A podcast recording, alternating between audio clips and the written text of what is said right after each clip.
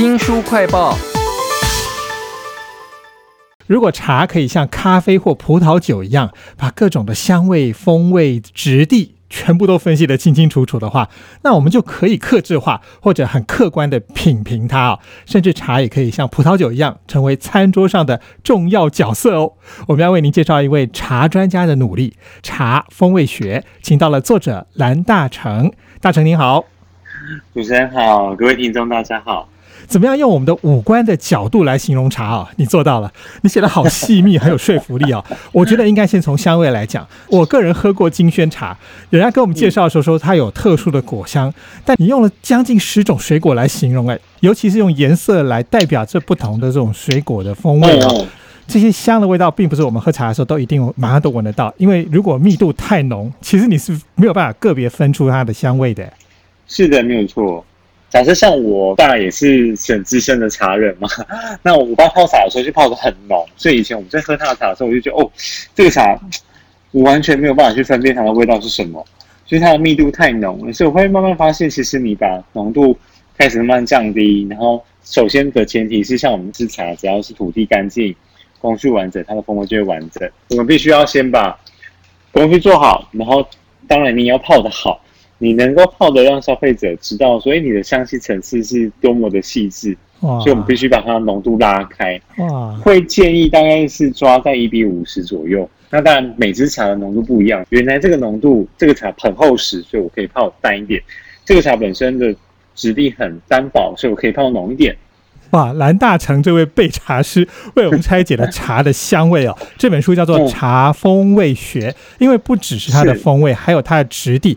你甚至会用到什么粘稠或蓬松来形容质地，而且它跟我们的口腔的位置有关系。你用的是一个九宫格，这怎么分析法？对，大部分的比较轻盈的香气都会是在口腔的上层，像什么花香啊、轻盈的绿色的水果啊，比较未成熟的水果。那比较成熟的水果，刚好熟成的水果的味道就会在口腔的中间；比较沉稳的，像比较成年的香气就会在口腔的下面。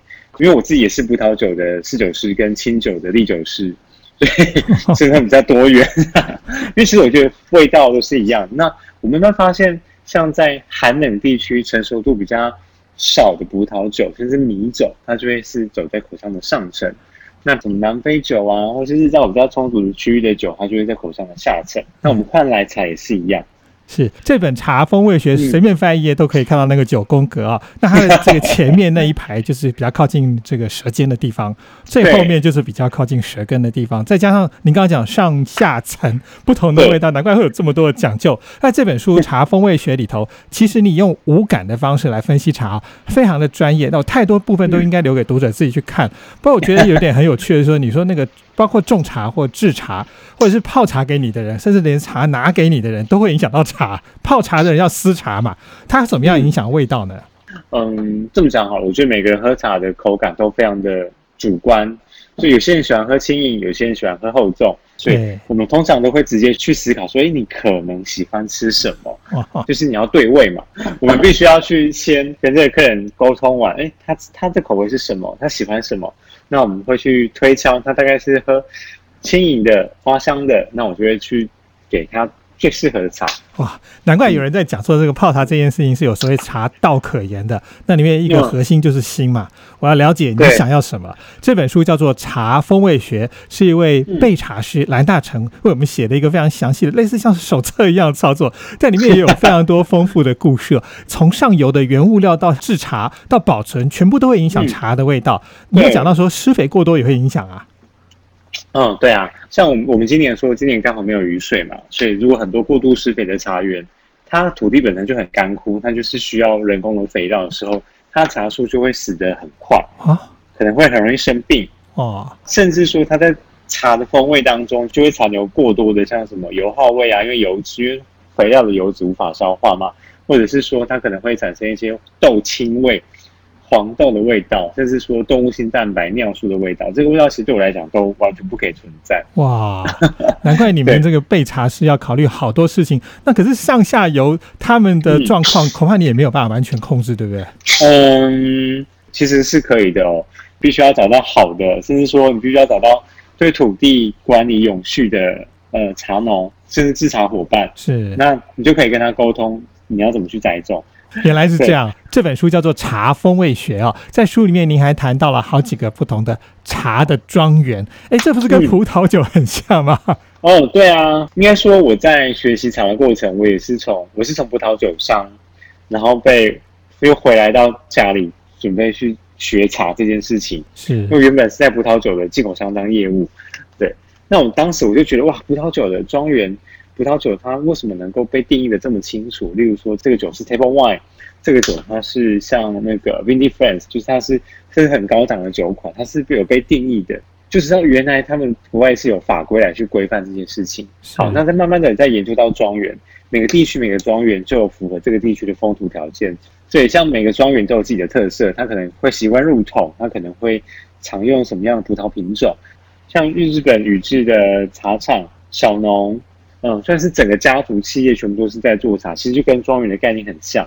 他们就会把从产地怎么制成，然后我要酿造，我要做出什么样的风味的茶款，我也去选择我的我想要的原物料之后，再去针对这个原物料的特性去放大它，然后制作的每个分工都做得很细。就是例如说，茶农归茶园，然后制作归制作，精致归精致，然后他就可以去做出。它很完整的风味表现，就是从市场啊到制作啊，甚至说到后续的加工，至到品牌贩售，真的非常非常细。而且庄园他们都是从呃，例如几百年，这是第七代、第八代的。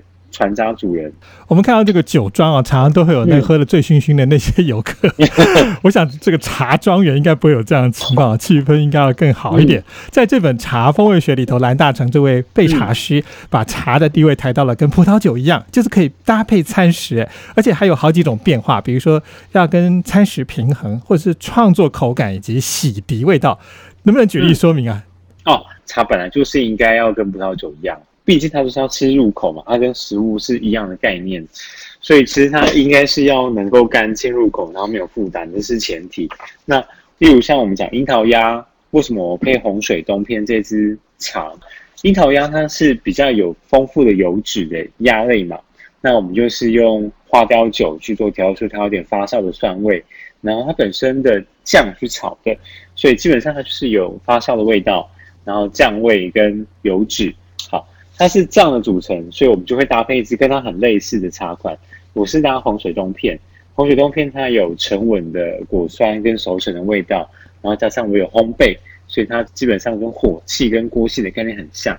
所以他们两个的这些锅气跟樱桃要爆炒的火气就可以结合起来。哇，其实，在书里面还有好多种搭配，比如说我看到红玉茶可以搭配那种鲑鱼菲力，鲑鱼菲力很像是日本料理那样的东西啊。是没有错，我个人吃生鱼片，我很喜欢是有熟成的，有熟成的鱼类，它本身的油脂就会比较呃凝缩，会比较细致，水分会减少嘛，所以这个时候它就会很像我们讲红茶，它经过发酵熟成一样，它是慢慢的让它的甜度越来越高，然后它它的酸越来越沉稳，所以我是搭鲑鱼飞的原因，是因为像鲑鱼飞它的油脂并不会说真的是太丰富，但它又有点油脂，它肉质又很绵密。那这支红玉它本身是用春茶去制作的，所以它的口感的绵密度也是非常高的。那刚好可以去衬出菲力的酸。跟鱼类本身的沉稳的味道。您不只是备茶师啊，您可以把一个菜还有个茶的搭配说的非常的好，大家应该可以去自己试试看，就是搭配茶来吃不同的食物的时候，可能会产生什么样的作用。甚至我看像是那个抹茶，哎，跟甜点就可以搭。这本茶风味学实在是太丰富了，非常谢谢备茶师蓝大成为我们写了这本拆解茶香口感的秘密的书《茶风味学》，谢谢您。谢谢主持人，谢谢各位听众。新书快报在这里哦，包括了脸书、YouTube、Spotify、Podcast，都欢迎您去下载订阅频道，还要记得帮我们按赞、分享以及留言哦。我是周翔，下次再会。